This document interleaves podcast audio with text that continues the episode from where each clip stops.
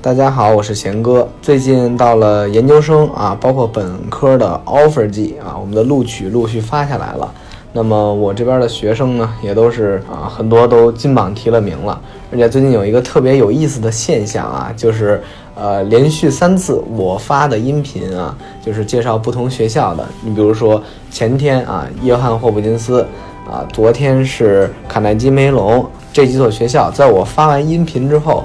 我的学生都有获取获得这方面的录取啊，比如说前天那个就我发完之后就获得了这个约翰霍普金斯的商科啊，你包括卡耐基梅隆也是啊，这个计算机工程啊，昨天晚上有一个我的学生说说，哎，怎么您一发我这就收到了呢？然后我说，哎呦，还真这挺巧啊，所以啊，昨天我也把这事儿写朋友圈里了。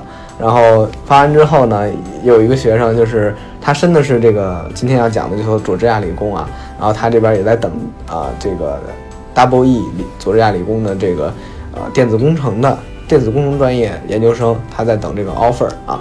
那么他说希望我今天也再给他录一录啊，说一说他们的学他要申请的这所学校啊，这个看看能不能把这个咱们的这个。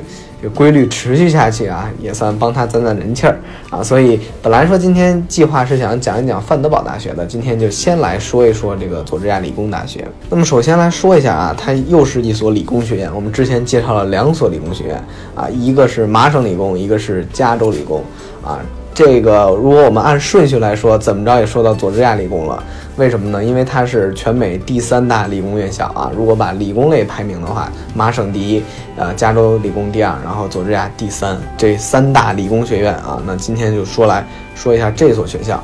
那么特别有一个特别有意思的一句话，就是说在佐治亚这儿特别流行的，中国人、美国人只要去那儿上学的，其实都知道，就是说你来的时候啊，来佐治亚的时候，你是一个普通人啊，就是 normal people 啊，什么都不是啊，可能就是程序员啊，或者说普通的一个理工男。但是你出去的时候一定是超人啊。那么什么意思呢？就是说在这里，佐治亚理工是一个能把普通人变成超人的地方。一会儿来我们来讲讲为什么。那么刚刚说了，这是。全美三大理工学校之一，那这所学校它的排名肯定一定不会次，在综合排名里头，在最新的 US News 的综合排名中，佐治亚理工排名第三十五位。那么作为世界顶尖的理工名校，更有南部 MIT 之称啊，因为 MIT 它在东部，对吧？那佐治亚理工它位于的这个呃佐治亚州啊，位于这个南部地区，然后加州啊，加州理工就是位于西部的。那么这三所理工。大校啊，也都是分开的。那么当然了，这个在佐治亚上学的，他们会说这个 MIT 是北方的佐治亚理工啊，就是麻省理工是北方的佐治亚理工，就不同学校不同称法嘛，都是有这个爱校的这么个情绪情节在这儿的。那么之前我们的前任总统啊，上届总统奥巴马也把这个佐治亚理工称之为桃树之城啊，说因为这所学校特别老牌，而且是培养了很多的人才，学费呢还一直不涨，就是。可以说相当具备业界良心了啊，然后也是桃李满天下的这么一个感觉，所以被誉为啊就是桃树之城的美誉。而且呢，在这里呢，因为佐治亚州啊，他们的生活成本啊非常低，开销特别便宜啊。那么这个就是一个关于这所学校的简单的啊一个介绍。那么我们还是按照正常的顺序啊，先说说它地理位置和校园环境啊。这所学校呢，坐落于亚特兰大市的市中心。离市中心啊非常近，而且呢不是特别乱，周围呢有很多企业。呃，亚特兰大呢除了这个佐治亚理工，旁边还有一所特别棒的大学叫埃默里啊。埃默里大学也是一个非常非常棒的综合大学。呃，好的一年我记得综合排名上过前二十，大概在十九左右。埃默里大学。那么亚特兰大啊，再说这个再说回这个城市，呃，这个他们。附近呢，虽然比较繁华，但是可能相对来说，中国文化并不是很多啊。啊，一般呃，中餐厅的覆盖也不是特别特别多。但是在这个学校，它的气候啊，啊，其实是四季分明的。在每年寒冷的日子呢，没有那么多啊，大概持续几周。冬天不经常下雪，而且呢，嗯，这里面其实它的地理位置很像我们。国内的河南啊这么一个位置，所以说就是一个四季分明但又不冷不热的这么一个地儿。那么生活在这么一个大学里面，其实是很方便的啊，就是交通上面也是，学校会提供很多校车。刚刚说过了，有提到了另外一所世界名校啊，就是埃默里大学，他们之间呢也有很密切的合作。除了地理位置比较近之外，你像学校他们有往返通的班车、校车啊，然后也有很多。合作的研究项目。那么在这所学校里呢，可能中国学生因为中国元素刚刚说的比较少嘛，比如说中餐馆什么的，所以说取之而来的就是这个，我们可以推测到，就是中国学生其实也并不多，尤其是本科相对来说比较少。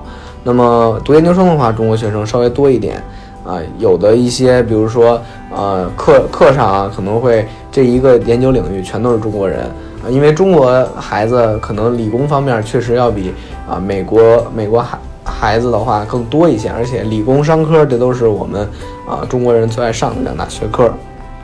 那么在这所学校呢，他们也有他们自己的强势的学科，比如说啊，除了就是在理工类啊，就是除了技术工程、工业工程啊。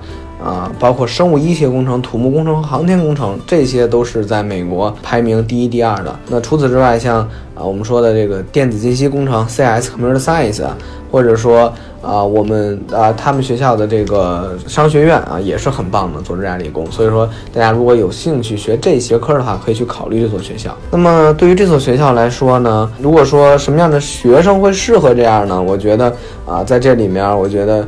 呃，其实他们的界限不是很分明啊，因为这所学校其实是一所整体校园风格特别务实的学校啊，这可能也是因为他们是理工类学校嘛。我们都知道，理工男给人的感觉就是很踏实、很务实，对吧？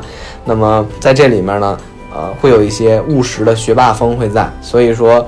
呃，在这所学校，假如你要申请的话，呃，比如说你的标化呀、文书和活动，所有的学校都会很看重，而且呢，呃，会看你的基础啊，这可能就更多的会看你的标化以及 GPA 啊等等的。那么同时又会期待啊，你会有一些社会实践等等。但这所学校呢，录取率其实并不是很低啊，就是。一般成绩啊，差不多的啊，大家都是可以有机会考上去的。所以我觉得大家呢，如果觉得自己有兴趣的话，可以更多的去了解这所学校啊，也欢迎给贤哥私信。如果对这所学学校有任何问题的话啊。那么录取季到了啊，贤哥祝大家所有的听众及啊可能家长朋友们或者学生啊，offer 收到手软。同样，我预祝我那个在申请佐治亚理工想去佐治亚理工的那个学生，今天能够得到你的好信儿啊。那贤哥侃美国今天就到这里，我们明天再见。